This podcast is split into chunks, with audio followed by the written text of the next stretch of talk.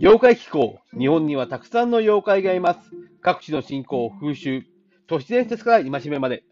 その妖怪の姿を無理やり見ようとするのが妖怪気候です。えー、っと、少し気温も今日は落ち着いてまいりました。えー、3月の末には秋分の日、春の彼岸が訪れます。えー、それまでそうすると川にカッパが帰ってくるわけでございますが、それまでカッパは山にいて、山わろ、山わらべなどという妖怪に変わると言われております。今回妖怪紹介する妖怪は山わろでございます。特に九州地方ではそのような風習が多く、えー、カッパが山に帰って山わろになったり、えー宮崎県にいるセコという妖怪は1日サイクルで昼間は川、えー、夜は山という風な動きをします、えー、これちょっと前にも話したと思いますが、この生活の仕方が、えー、実は、え縄文人などに伝わる生活の仕方ではないかというのと、あと日本の原住民でいうのであれば、アイヌの人たちがこのような生活をしていたと伝えられております。えー、原住民だったのではないかなと私は思っておりますが、山窓が、えー、山で人に人の手伝いをしてあげたり、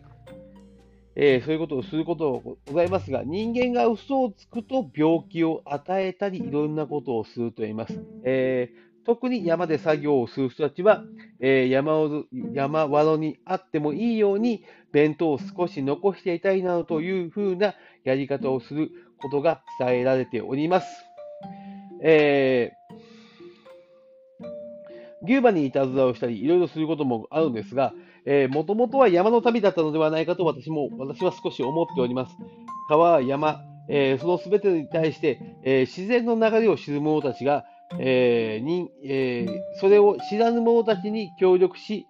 えー、山のこと、他のこと、えー、川のことを協力したのがこの山和のカッパというものの正体ではないかと私は思っております。えー、だんだん自然のことを振り返ることができなくなった時代、この山のも消えていき、また一族としては、えー、日本には山下の民というものがいて、山に暮らす民がいました。えー、これが、えー、事実上、え絶滅したのが、え昭和になります。昭和のまで、この、え山下の民というものは山の中で暮らしておりました。えー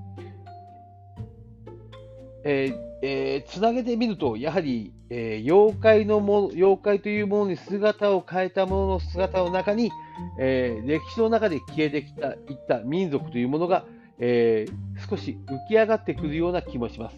カッパ、山ワロ、山ワロ、えー、その者たちはまさに、えー、その民族だったのではないかと私は思っております。え